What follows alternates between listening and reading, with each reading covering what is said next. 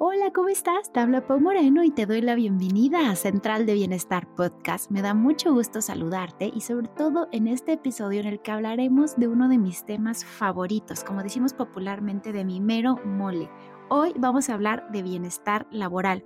Porque si bien en muchos lugares cuando se habla de bienestar dicen que nos nutramos mejor, que hagamos ejercicio, que cuidemos nuestra mente, bienestar físico, emocional y espiritual, de hecho casi que cualquier revista habla de estos tres ejes, la realidad es que el trabajo que tenemos el día de hoy y el ambiente de trabajo en el que nos desarrollamos y pasamos más de ocho horas de nuestro día tiene un impacto tremendo en nuestra salud, en cómo nos sentimos, en nuestra toma de decisiones y en cómo al final de cuentas nos proyectamos en nuestro entorno. Si estamos frustrados en nuestro trabajo, si no nos gusta, obviamente vamos a llegar a casa o a reuniones con amigos o con nuestros hijos enojados, en malestar, a veces hasta tristes, desilusionados. Y hoy quiero que toquemos algunos puntos que podemos o acciones concretas que podemos realizar para mejorar nuestro bienestar laboral. Espero que disfrutes mucho este episodio. Has llegado a Central de Bienestar, un podcast en donde hablamos de estilo de vida, hábitos saludables, balance en el trabajo, crecimiento personal y otros temas fundamentales para sentirte al cielo. Aquí abordamos el bienestar con un enfoque integral, el mejor mix de información y entrevistas para crear tu propia fórmula de bienestar y sentirte mejor cada día. Yo soy Pau Moreno y seré tu acompañante en el camino. Comenzamos. Pues fíjate que me la pensé un montón en sí hacer o no un episodio de este tema, porque híjole, yo podría hablarte tres horas de bienestar laboral, cuatro, cinco, seis, hay tanta información, hay tanto que he aprendido en estos años y hay tanto que quisiera compartirte, pero decidí que va a ser un episodio breve en el que tenemos que empezar por algo y es poner en la agenda este tema. Quiero que sea algo que ya esté consciente en ti, que mañana o pasado mañana que vayas a trabajar, dependiendo qué día estés escuchando este episodio, pienses, ¿realmente estoy en un entorno que promueve el bienestar laboral, mis líderes se preocupan por mi bienestar, esta empresa está usando el bienestar como un pilar dentro de su cultura. Quiero instaurar este chip en ti y que de hoy en adelante busques promover un entorno laboral en bienestar para ti, para tu equipo, si a lo mejor tú eres líder de equipo, o incluso si estás buscando una nueva oportunidad de trabajo, que consideres si la empresa ofrece beneficios y se preocupa por tu bienestar como parte de la decisión eh, que vas a tomar del trabajo que elijas y las empresas a las que apliques. Y mira, vamos a empezar ahora sí que por lo más sencillo. Aunque tú comas increíblemente bien, aunque hagas un chorro de ejercicio o muchísimo ejercicio, aunque medites diario, si no te gusta tu trabajo, en el cual estás muchos de nosotros a veces hasta más de ocho horas, no te vas a sentir bien. Vas a tener la sensación de que la vida no está fluyendo a tu favor. Y yo siempre hablo esto con, con, Andrés, mi pareja, que hay veces que nos ponemos como un filtro gris, como unos lentes grises, porque algo salió mal en el trabajo y sentimos que todo nuestro entorno está mal. Y mira, cuando se habla de este tema, tiende a pensarse que la responsabilidad es 100% de la empresa. Si hoy buscas artículos respecto al workplace wellness o bienestar laboral o bienestar en, el lugar de trabajo o corporate wellness, como le quieras llamar, siempre se habla de que es el programa de beneficios que ofrece una empresa a sus trabajadores para mejorar su calidad de vida. Sin embargo, si bien sí es obligación de la empresa ofrecer este entorno laboral, saludable, seguro, en el que te sientas cómodo, cómoda, que te sientas cuidada o cuidado, también es tu responsabilidad como colaborador o colaboradora de esta empresa asistir a las actividades que ellos están promoviendo, cumplir con lo que están, eh, pues, digamos, los reglamentos y lineamientos que están estableciendo para que realmente sea seguro el espacio de trabajo, para que se respeten los horarios, para que eh, no te busquen por canales personales en fin de semana, para que se respeten las vacaciones, etc. Y muchas veces los primeros que incumplimos esto somos nosotros. Entonces tenemos como colaboradores también una responsabilidad, digamos que compartida del bienestar en el lugar de trabajo. Si hoy estás en una empresa que ya ofrece actividades de bienestar, mi llamado así atento con este episodio es que acudas a esas actividades. No sabes cuántas veces con las empresas con las que trabajo hago en todas siempre un diagnóstico de entrada para preguntar cuál es el estado de bienestar general, ¿no? O percibido que tienen los colaboradores antes de yo entrar a hacer o implementar un programa. Y normalmente eh, ellos dicen, me siento bien, o sea, su estado de bienestar percibido es mejor de lo que creen. Pero después les digo, ¿te sientes inflamado? Sí. ¿Descansas? No. ¿Te saltas comida? Sí. ¿Qué desayunas en la mañana? No me da tiempo de desayunar. O desayuno algo rápido, como un yogurt eh, no bebible, que normalmente están llenos de azúcar. ¿Haces ejercicio? No me da tiempo. Eh, tus líderes promueven el bienestar, no tanto. Ok, entonces ya nos dimos cuenta que uno sí lo necesitas. Te estoy resumiendo, ¿eh? porque es un cuestionario mucho más largo, pero digamos que al final ellos, eh, quiero que ellos vean que sí lo necesitan, que su estado de bienestar percibido no es tan bueno como me dijeron al inicio y que ahora que va a haber actividades, pues se va a promover que ellos tengan acceso a estos incentivos adicionales o estos, pues, estrategias, tips, eh, guía para que puedan llevar un estilo de vida saludable, para que puedan sentirse mejor con su entorno, mejorar la comunicación, etcétera. Y lo que sucede es que cuando empezamos a implementarlos, la gente no va, no va y se les olvida que es su responsabilidad, pero eso sí, se quejan, se quejan diciendo, mis jefes no hacen nada por mí. Bueno, pero ahora ya se está haciendo, ya hay aquí actividades, ya hay un torneo de básquetbol, ya estamos con snacks saludables, ya estamos con, eh, no sé, estas sesiones con la psicóloga, ya estamos con eh, sesiones de meditación, o sea, todas las cosas que se están haciendo. Ya se hizo un taller de sensibilización para los líderes y de todas formas los colaboradores no asisten.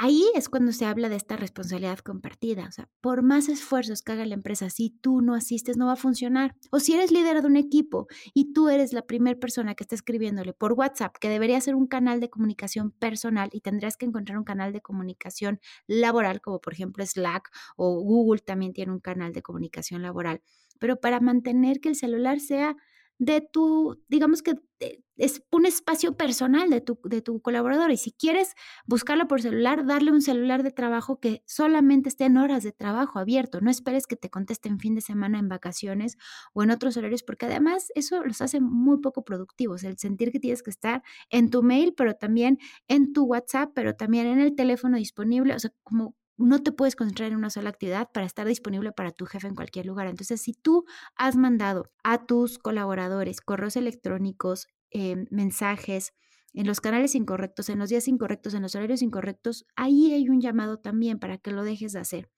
Y no solo eso, si hoy tu empresa no está haciendo absolutamente nada, también hay algo, no, no, es como quedarse de brazos cruzados, también puedes volverte esta persona que me gusta llamarle como wellness champion o campeón o campeona del bienestar, que se acerca a proponer que se haga algo. Y he tenido clientes, un, concretamente mm, una planta automotriz, que quienes me buscaron fueron los de marketing y ventas, porque me dijeron, aquí recursos humanos no está haciendo nada, pero nosotros queremos hacer algo. Entonces vamos a usar de nuestro presupuesto para hacer algo.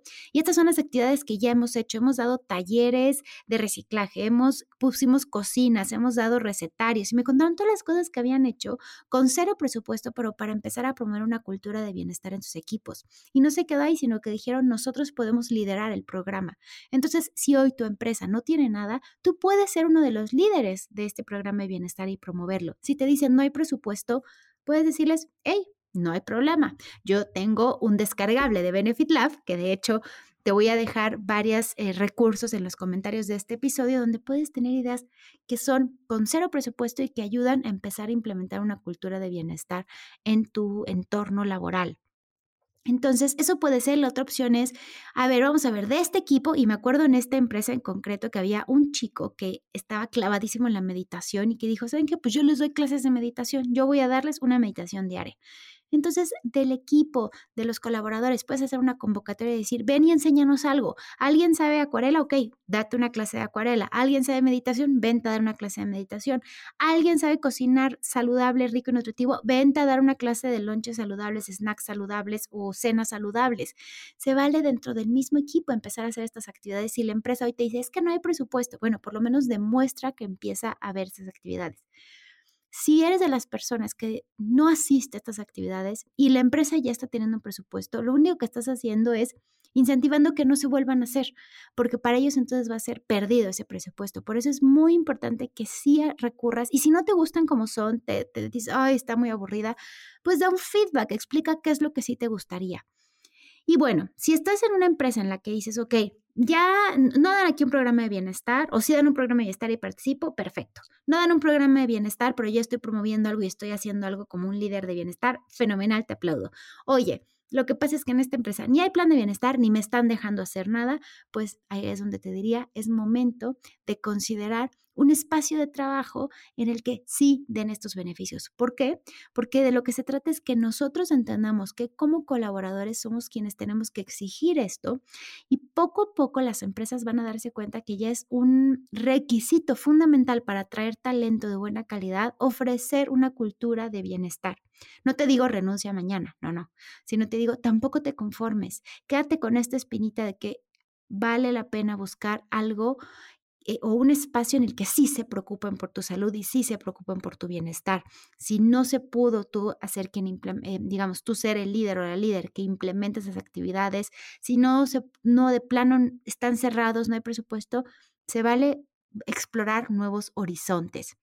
Entonces, como primer resumen o primer reflexión de hoy, Muchas veces las empresas sí tienen programas de bienestar y no los estás usando, o sí tienen actividades, que si tienen vales, que si tienen canchas para hacer ejercicio, que si tienen suscripciones con gyms, que si tienen clases de meditación, que tienen retos y si no participas, pues entonces estás promoviendo que no se siga haciendo. Tú eres, digamos, parte del problema en el que no se puede implementar una cultura de bienestar. Así que por favor, te hago un llamado para que asistas. Y si todavía no se está haciendo en algo, te hago un llamado para que tú seas quien promueva y se involucre en propuestas saludables, para que los líderes no lo echen en saco roto y que se empiecen a dar cuenta que podemos ir más allá. Tú tienes el derecho a un espacio en bienestar y que no solamente abarque esto físico, mental y emocional, sino también el entorno que te permita tomar decisiones a favor de ti, que te produzcan paz y que te produzcan salud.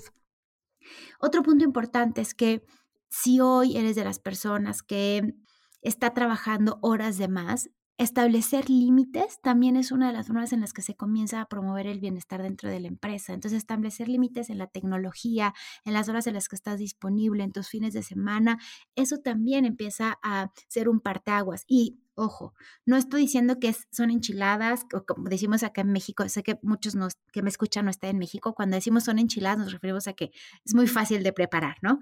Eh, sé que no son enchiladas o que no es muy fácil decir, ay, bueno, pero yo mañana le digo a mi jefe que no le voy a contestar, sobre todo si estás en una cultura tóxica, en la que estos jefes te piden trabajar horas de más.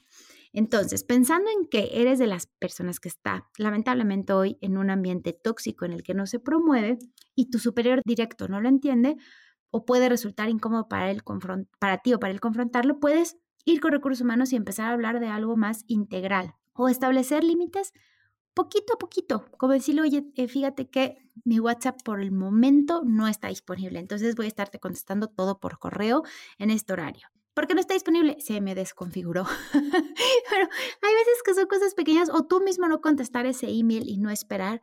Eh, digamos, hay un reel que les hice hace poco, no, hace como un año, en el que te decía, si hoy tus jefes no están respetando tus horarios de trabajo, es también por ti, porque tú cediste la primera vez y cuando dijeron, pues no pasa nada, van a pedirte algo más. Y si vuelves a ceder, van a decir, pues no pasó nada, vuelvo a pedir algo más y vuelvo a pedir algo más y así sucesivamente. Mientras tú sigas estirando la liga, ellos van a decir, bueno, pues aquí no pasa nada, ¿no? Me sigo. Em, otra cosa que también vale la pena es, por ejemplo, promover eh, e intentar que existan vacaciones que sí tomes, porque muchas veces somos nosotros quienes no tomamos nuestras vacaciones. Entonces, asegúrate de tomar tus vacaciones, de tener días libres también para recargar energía. No tienes que irte a una playa para hacer uso de ese día de vacaciones. Y digamos que si ya eres de las personas que dices, ¿sabes qué? Yo quiero ser un wellness champion, yo sí quiero entrarle a esto, sí me gustaría ser una persona que colabore, pero como que no me queda claro qué es, o estoy en una empresa que no estoy segura o seguro si están promoviendo el bienestar laboral, pues vamos a hablar brevemente, digamos, by the book. Si yo te diera una clase de bienestar laboral, ¿qué es y qué debe tener un plan de bienestar? Y mira, como ya te dije, la realidad es que si hablamos de bienestar laboral, pues se trata de cualquier actividad que promueve un estilo de vida más saludable, un entorno laboral sano, seguro, eh, que a veces puede ser desde tener acceso a un seguro médico adecuado, tener acceso a terapia psicológica, tener acceso a espacios donde se pueda hacer ejercicio, tener horarios flexibles. La verdad es que en cada empresa se ve distinto el programa de bienestar. Lo que queremos sin duda es mejorar la salud, la productividad también de las personas que puedan eh, estar digamos que invirtiendo mejor su tiempo y logrando más resultados en menos tiempo, pero no para que la empresa se enriquezca más, sino para que tú también como colaborador tengas tiempo para ti. Entonces, hay varias definiciones, pero a mí me gusta mucho como ir haciendo un conjunto de, de definiciones que nos permitan hacer más completo el programa. Y hay una definición en particular que habla de que se trata de un programa organizado en el lugar de trabajo con intención de ayudar a los trabajadores, y esto es bien importante, y a los miembros de su familia en hacer cambios de conductas voluntarias y es bien importante, no puede ser obligatorio, es voluntario, que reduzcan los riesgos de salud, lesiones, que mejoren su salud en general, que mejoren su bienestar en general y su productividad individual y aquí es bien importante, es individual porque cada quien necesita ser productivo para invertir su tiempo en distintas actividades, ¿ok? Entonces, incluir a la familia en las ideas es bien importante. O sea, ¿cómo podemos hacer que esto se extienda a las casas de las personas y que la gente diga, ay, estuvo tan increíble el programa que entonces eh, quiero platicarle a toda mi familia?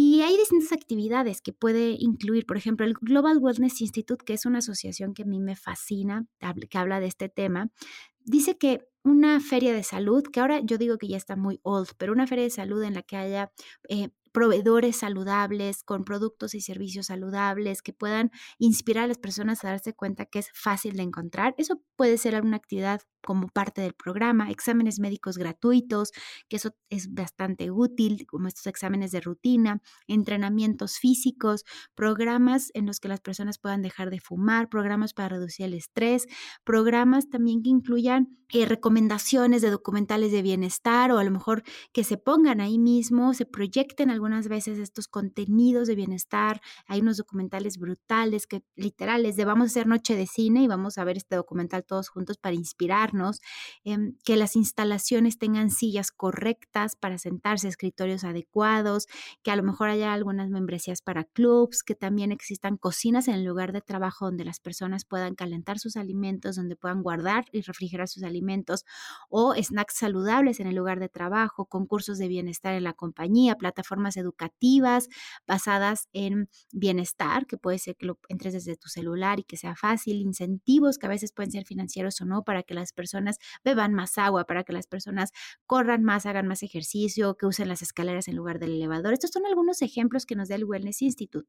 Y hay un complemento que creo que está buenísimo, que es em, la revista Fortune nos habla de que la mayoría de las personas pueden hablar de un plan de bienestar como este proyecto que respalda la salud de las personas y la productividad, pero que también respalda la felicidad y que todas las empresas tienen la oportunidad de fomentar beneficios individuales a través de este programa de bienestar que impacten la felicidad de las personas.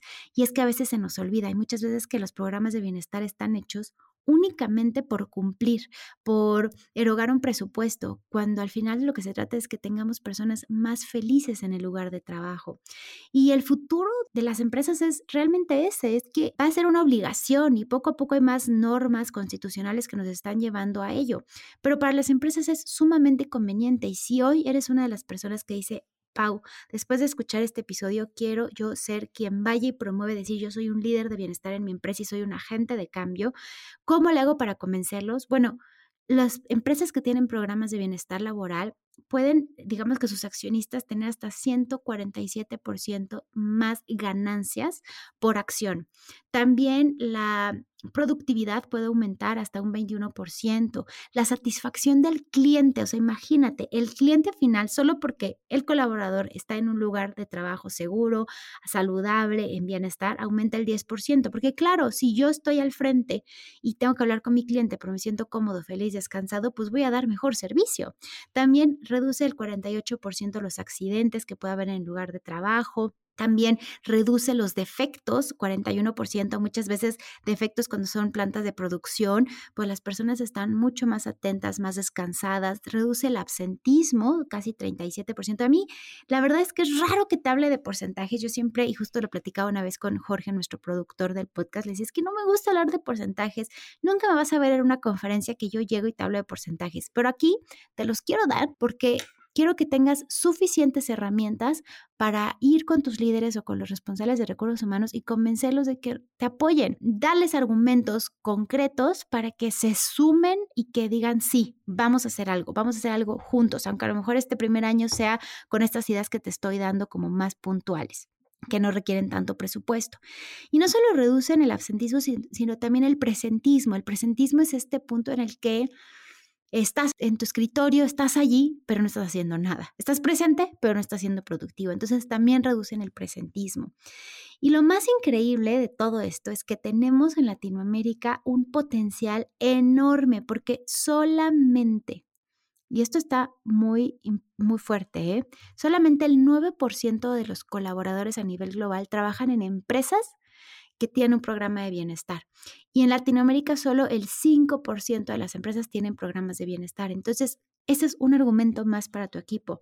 Oye, vamos a diferenciarnos, vamos a ser pioneros y líderes en esto en Latinoamérica, porque solo el 5% lo está haciendo. E insisto, no te estoy dando datos aburridos para que digas, le pongo stop. No, te estoy dando argumentos poderosos para que en tu empresa comiencen a implementar una cultura de bienestar. Y si tú eres hoy emprendedor, emprendedora y líder de tu empresa, que también te sientas más seguro, segura de dar este paso a implementar estrategias de bienestar.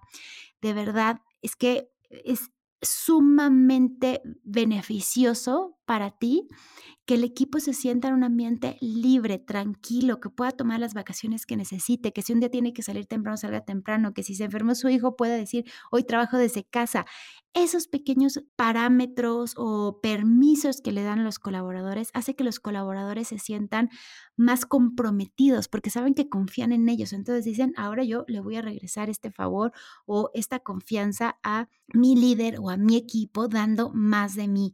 Y esto está comprobado infinitamente. O sea, las personas que trabajan en un ambiente donde se promueve el bienestar, normalmente se quedan por más tiempo y hay menos rotación porque si otra empresa les ofrece por un monto de dinero mm, digamos que a lo mejor pareciera atractivo moverse, pero ahí no les dan flexibilidad, pero ahí no les dan talleres, pero ahí no tienen gimnasio, pero ahí no tienen comida saludable o, simplemente eh, no hay una cultura en la que se crea en, conscientemente y de manera intencionada en la autonomía de los colaboradores para tomar decisiones acertadas de su tiempo y cumplir resultados, pues las personas dicen, me quedo aquí, me quedo aquí donde me tratan bien, donde confían en mí, donde no me tratan como niño chiquito.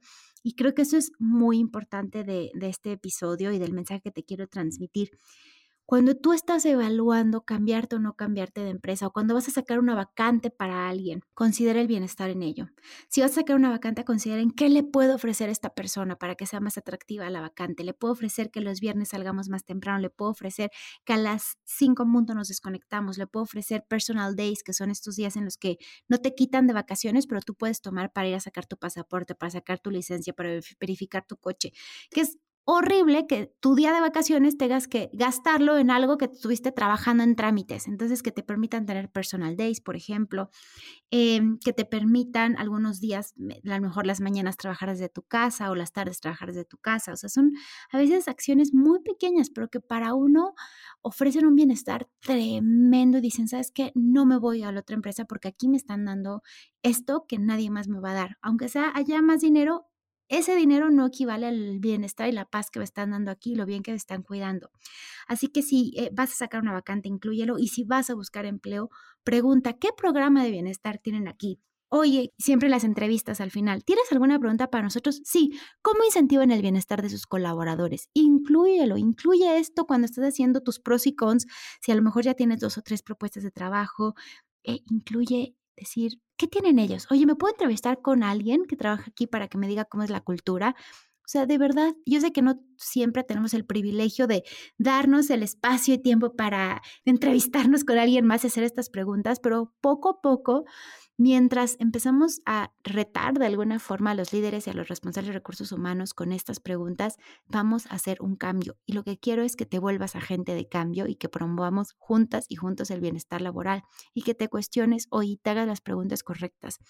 El lugar en el que estoy, mi líder respeta mis tiempos, respeta que tengo una vida social y personal fuera del trabajo, el lugar en el que estoy se promueve una cultura de bienestar o están abiertos, a lo mejor es que no saben y nadie se los ha dicho, pero están abiertos a la posibilidad de hacer actividades que nos integren, que nos permitan sentir mejor con nosotros mismos, que sean también un espacio de dispersión para aprender algo nuevo, para crear hobbies, para encontrar y descubrir hobbies, que eso es importante, que no toda la vida sea trabajo y regresar a las responsabilidades de casa y de familia, sino que también puedas desarrollar un hobby. Si tu lugar de trabajo te da ese espacio para decir, oye, de 11 a 12, haz tu hobby. ¿Quieres escribir un libro? Escribe un libro. O haz un eh, side business y promuévelo aquí y aquí nosotros te ayudamos. Entonces, eh, todos conocen el caso de Google y la verdad es que hay mucho y mucho que aprender de ellos, pero hay otras empresas que también tienen programas bien efectivos y bien bonitos y que vale la pena también inspirarse de ellos y no tienes que encontrar el hilo negro, también se vale replicar algo de lo que a lo mejor